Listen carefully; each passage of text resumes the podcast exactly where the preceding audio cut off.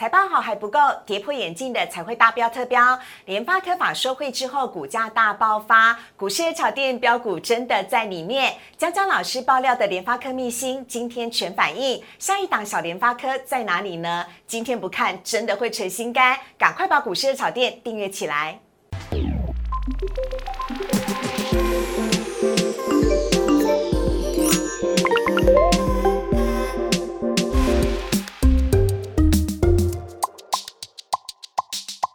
股市人炒店标股在里面。大家好，我是主持人施伟。今天在现场邀请到的是江江江江江国忠老师。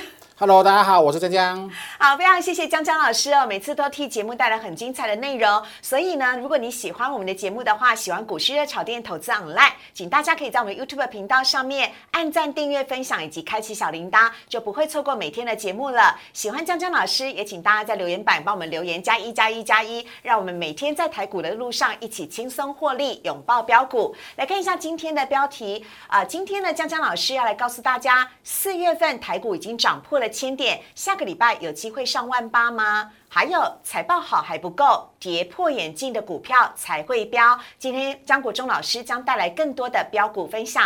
好，来看一下今天的台股。今天的台股一开盘就冲上历史新高点一万七千七百零九点，而最终呢，则是收在了一万七千五百六十六点，小跌零点八七点，跌幅是零，成交量则是扩大到来到了五千四百零八亿，是史上的第二大量啊。贵买指数的部分呢，只是上涨了百分之零点六一，成交量是九百二十四亿。三大法人买卖超部分今天是卖超了，卖超了七十九亿。好，看到这边呢，要请教一下江江老师了。是的，是的。今天哎，台股稍微的感觉做了休息哦，它也要放假了，是不是？是的，我想今天台股哈曾经创下的盘中创下非常的呃历史新高。嗯。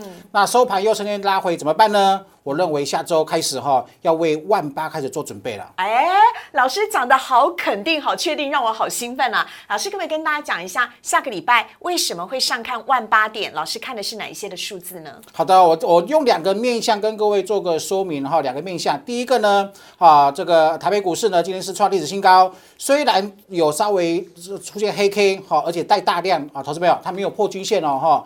短那我们待会跟各位做分享，短期均线。长期均线它其实都没有做跌破。另外呢，我要跟各位讲一个，嗯，很多投资朋友会认为老师这个数字好冷冰冰哦，经济数字。可是我要跟各位建立一个观念哈，呃，在关键时间哈，反而是重要的冷冰冰的数字，它反而具有具有我呃我自己认为的趋势性的力量。比方说，我今天跟各位带来的是热腾腾的数字哈。第一个，我们来看什么？台湾的 IPI，就是工业生产指数。呃，三月份的工业上指数的年增十六点七八，好，它比市场预期的高很多，而且重点是它的内涵，说包含了所有细项哈，包含了半导体年增率啊，半到还有面板的产业的年增率，电子零组件的年增率，甚至是传统制造业增加的年年的年增率都是创新高哈，所以这是一个非常重要的数字。另外，我们来看台湾，你看。这是呃生产指数嘛？对，生产之后要销售啊，销售后之后就有人获利啦，好，获利变成收入，对不对？开始要消费，对不对？好，来看我们的零售数字哦。好，四月二十三号，我们主机是公呃公布的资料哈，三月的营收呃营业额数字呢是三千两百五十亿元，光在台湾，代代表什么？生产很热络，消费内需也很热络，导致什么？导致。有通膨的疑虑，你看最近啊，这个台湾政府在打房，对不对？对。投资者记好一个观念哈，呃，打房政府需要去打房，为了只要指他不是刻意要去压房价，他是为了抗通膨。嗯。所以以后你听到政府在打房，等同于直接画等号，很热。很热，景气很热，哈，所以这个对呃对这个股市的基本面的这个资金面哈是很大的益助哈。好，我们台湾看完之后呢，我们来看什么？看美国。好，美国这个数字是 PMI，好，采购经理人指数，好，投资表这个为什么如此重要？它是衡量制造业的体检表。这个 PMI 是衡量制造业的体检表，是整个观察美欧美经济哦，它的经济热络的程度的最领先的指标。我们来跟跟各位读一下这个数字哦。好，美国的呃这个 PMI 哈来到了五九点七，来到了六二点二，创下二零零九年来的新高。欧元区也不错哦哈，啊欧呃欧洲原本是疫情受影响比较大的，啊目前看起来也是有稍微受控制了，经济马上的反映出来哈，PPI 呢从六二点五升到六三点三，我特别又抓一个美国的新屋销售，我们刚刚不是讲台湾打房吗？对，好，美国的新屋销售也是数字哈，也是创新高，代表着什么意思？不只是台湾了，全世界钱太多，嗯，钱太多哈。热钱四对处跑，热钱非常之多。好，那这个数字创新高什么意思？我刚刚不是跟各位有提醒吗？这个数字你不要觉得它冷冰冰，好，因为就我自己股市观察二三十年的经验来看的话，每每这些重要的采购经理人指数 IPI 或者是 PMI，它创新高之后，按照以往的股市的跟它跟股市的联动性，这个数字没有创新高之后的三个月过后，股市才会反转。也就是说，目前三月不是创新高吗？对，四、五、六，所以按照以前的经验，如果四月份假设哈，假设四月份这些数字不再创新高，那股市可能在七六七六七月以后可能会反转，所以目前是 safe。懂吗？好，我们马上五月份哦，要去观察四月份的数字。那如果四月是四月份的数字跟上月比又创新高呢？哇，那可能反转的数的时间成时程表是不是要往后延了？嗯，懂哈？所以这是这些数这些数字是很重要的，是具有这个趋势性的指标意义。好，那每次呢，我们在节目当中呢，江国松老师呢也都会带来讲讲讲讲的必胜绝招，是是是要来告诉大家了。哎，这些都是在看盘的时候很好用的小工具哦。对对，我想啊，现在的投资朋友直接有很多网友问了问我的问题啊，老师，嗯他听我的月线是生命线，对季线是这个啊月线是主趋势线。季线是生命线，很好用哈、似乎可以抓波段，是非常好的利器。嗯，可是现在问题来啦，离上一次站上月线有半个月的时间了，嗯，那现在已经脱离月线很远了。那假设我现在进去买，万一说要反转，它损失不是四五百点吗？也就是我可能跌破了五日线，但是离月线还有很远的距离。对对但真的等到跌破月线，可能已经跌破好几百点了。对，变成说你的停损的范围就变大了哈，嗯那这样子不是损失惨重吗？对啊好，我今天带来一个新的招数哈，跟各位做分享，我们直接上图喽。好来，这是我前几集跟各位分享的哈，月线主趋势记好哈，月线主趋势，用主趋势三个字把它强化。嗯，那季线呢，生命线，好，你看我们的图，从去年的一万两千九百点左右哈，月季线是不是第一次站上？对，图形上是不是一？一万两千九百点之后，月季线同步站上，双线反多，月线多，季线多，主趋势多，生命线多，是不是一个多头？对好，那中间曾经休息，但是休息之后它没有破季线，生命线从来没有跌破过，生命的活力还是存在的，对不对？好，OK，那它曾经休息过之后，你看这个数字二。二的数字在一万五千五一万五千七百点左右，对是不是又重新站上了月线主趋势？变成主趋势又翻多了。好，第二第二段呢涨了五涨了八百点左右。那第三个是呃数字在一万六千两百点，第三次呈现什么？月季线同步站上反多讯号。那第三段涨得比较少一点点哈，只涨两百点。那第四段就是最精彩的，就是最近我们看到啊、呃涨价概念股轮番上演这个标准行情的这个行情哈。啊、四是指数的位置在一万六千三百点，你看。月线多，季线多，主趋势多，生命线多，总共涨到今天涨了呃一千四百点。好，光整个四月哦，我们就对涨了一千四百对多点。对对对，对好，目前是创新高的范围。好，你现在去买，是不是会担心我停损？按照我教的方式，停损要放月线。对月线的目目前的数字哈有点远哈，变成你有四五百点的房这个停呃必须去停损的空间，是不是有点大对？所以造成很多人现在心情很纠结。好，那我跟各位教呃一个一一个方式。如果你的错过的最好的波段进场点，现在你要切入，怎么切入呢？我们来看，把天期，把均线天期把它缩小，变成两条均线，是分分别是五均跟十均。好，也就是把本来的月线跟季线对改成五日线跟十日线。是没有错嗯。原本是站上月、站上季叫做多嘛，现在我们改成站上五均、站上十均同步去做多。OK 哈，好来，我们看我们呈现的图形。好，这一是不是好一啊？一的位置在一万四千五百点，对，同步站上五均跟十均。我们给各位口诀一呃均两条均线嘛，对不对？对双线。双线战法。好只要你看到两条均线同时站上呢，嗯，呃，站上做多，嗯，站上做多，站上做多，站上五均跟十均两条均线，站上做多，嗯，等到它跌破的时候，你休息，嗯，好，站上多跌破休息，老师是跌破了五均呃跟十均同步跌破，一定要两条线都同步跌破，也就是你要跌到十日线之下。是的，哦，好，好，OK，也也就是说，用这个口诀哈，站上多跌破休息的口诀呢，你看从呃低档一万四千五百点以来，这四段的多头是不是都能够掌握？是。好，那假设你昨天、今天之前你都没有买，现在进场，那你防守点你要怎么设？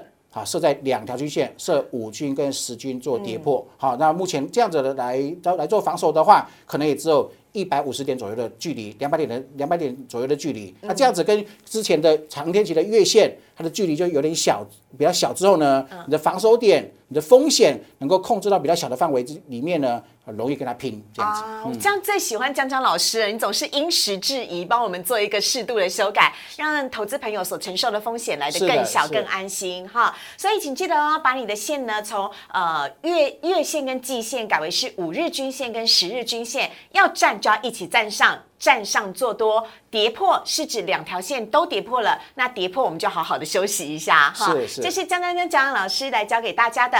好，我们来看一下呢，等会的专题呢，哇，很精彩，你绝对绝对绝对绝对不要错过，因为我们要告诉大家。除了联发科涨停板之外，还有小联发科可以等待让大家进场，还有跌破眼镜的哪一些股票才真的会飙呢？江国忠老师告诉你。请上网搜寻股市热炒店，按赞、订阅、分享，开启小铃铛。哪些股票会涨？哪些股票会跌？独家标股在哪里？股市热炒店告诉你。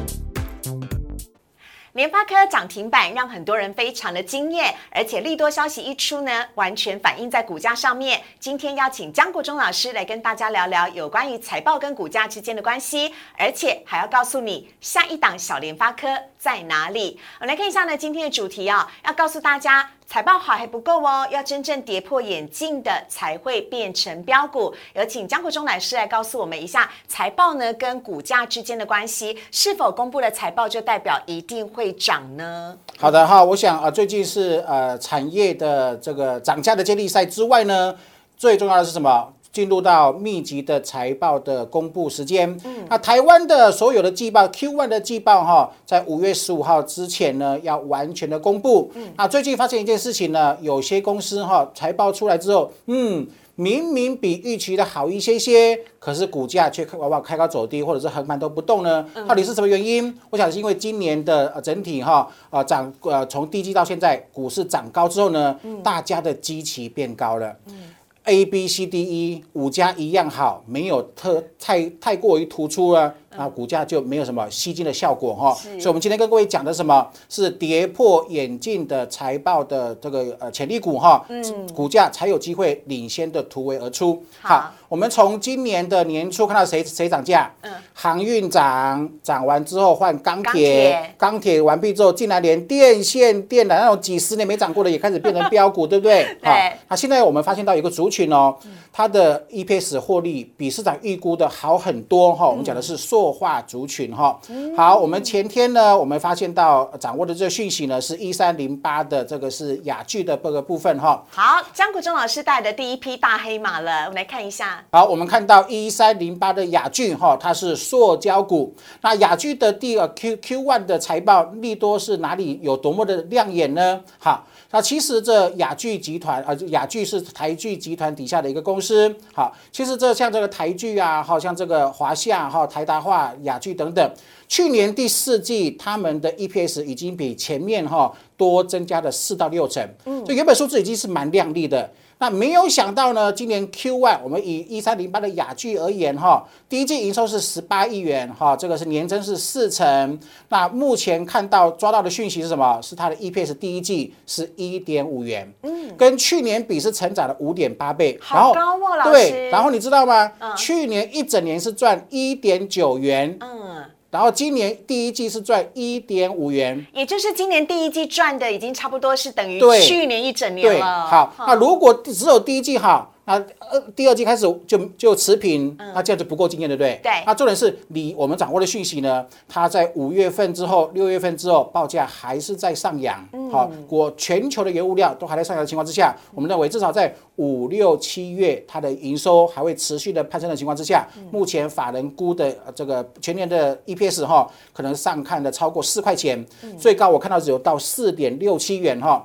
那以目前的本益比来看的话，才七倍。好，最近有个讯号，什么什么样的讯号？好，传统产业的老板通通变有钱人，哎，什么意思对？不对？比方说 航运股有没有？嗯航运股的大股东身价翻十倍，那一样是传产股的塑塑塑胶股，它股价如果涨不够高，它就变成穷人了。啊有时候有这种产业别也之间也会有比较效应哦，哈。嗯所以我们来看这个呃这个呃雅聚的 K 线图哈。好，雅聚的现在看一下雅聚 K 对线，图。，好，它在前波攻高之后，目前回档休息，还记还记得我跟各位讲的吗？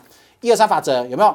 前波在呃四月初的时候，前波攻到三十五块钱，一突破，一整个突破箱型的大整理形态之后呢，回撤，回撤又刚好来到月线附近，啊，季线没有跌破，来到来到月线附月季线还在守稳的情况之下，今天啊过前啊昨天开始一举突破了五日均线，变成什么？变成整经过整理之后，然后它的呃短天期、中长天期的均线全部形成多头排列，好、然后另外呢，其实呃族群有全体集体性的作战的效果哈、我刚刚讲过。在两千年的时候呢，好雅剧啊，包含了雅剧、台达化啊、华夏等等，都被台剧好纳入了整个呃变成一个集团，变成台剧的集团。而这个台剧的集团呢，它整个的市值规模是在台湾是仅次于台塑的十大石化集团，所以一旦有一档股票 EPS 好的不得了，今天股价也顺利的创造不断新高之后呢，可能会有什么族群的带动唱的比价效应，所也以就是，如果其中的一档股票先金榜题名的话，其他人会有为者亦若是，跟着追上去吗？是的，哇，这个形容词非常之好，我想投资朋友就就就非常能够了解哈，因为他们的股价常年都在。呃，纠结在一起，就是说绑在一起。目前价格是三四十块钱。好，我们去看哦，看这看这些公司，看没有有没有哪一档能够领先突破五十块钱，那其他其其他的可能就会跟进哈。好，这是雅聚哈，雅聚今天也是创下波段的新高，是涨停板做收。我们来看，这是呃台剧台剧呃今天对这个是台剧台剧涨停板做收，创下波段新高。我们看它的同集团哈，下一档是华夏啊。那你看哦，有没有？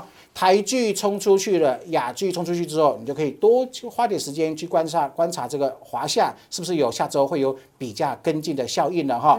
啊，第四档呢是一啊，第第三档是一三零九的台大化，也是它也是台剧啊去冲出去之后嘛，领头羊出去之后呢，我们看这个二线的哈次集团的能不能带动呃形成一个涨价的这个效应了。好啊，所以呢，除了这个华夏跟台达化之外呢，另外来看到是隔壁班的国桥。是的，是。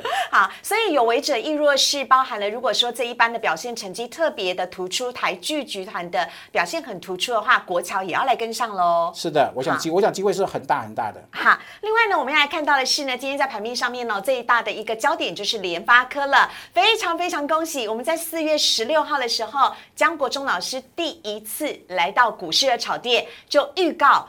将呃联发科的股价一定会完全的充分反应，那时候就已经通知所有的投资朋友们可以事先先来布局了。如果你四月十六号布局的话，四月十六号的股价到现在应该是已经足足涨了许多了，对不对，老师？对，四月十九号，呃，四月十六号的数字呢，呃，联发科在九百七十块左右哈，今天涨停板来到一千一百八十五哦，它隔不到两个礼拜，两个两周的时间呢，股价涨了足足两百块钱，我认为后面还有蛮大的期待的空间呢。对，而且今天呢，一开盘是完全直接就涨停，是太厉害了。好，来看一下呢，这个联发科哦，接下来还会不会继续的续强呢？我们要请江国忠老师继续独家来爆料。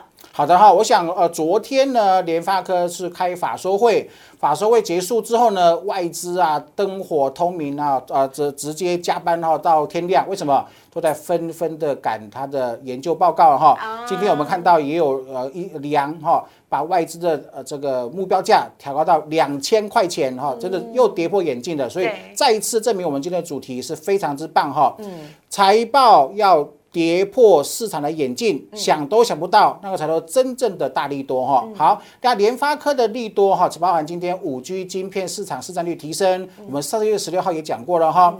然后呢，呃，切入高通啊，这个挑战是高通切入旗舰机的市场有没有？天玑两千，从天玑一千二跳两千哈，这也是我们在四月十六号跟各位讲的利多哈，完全完全精准，很正确了。而且我记得老师那时候讲说，靠着这个天玑两千，其实非常有机会，联发科会挑战高通的龙头地位。是的哈，目前呃，我们上次也说时程在 Q 三啊，第三季哈。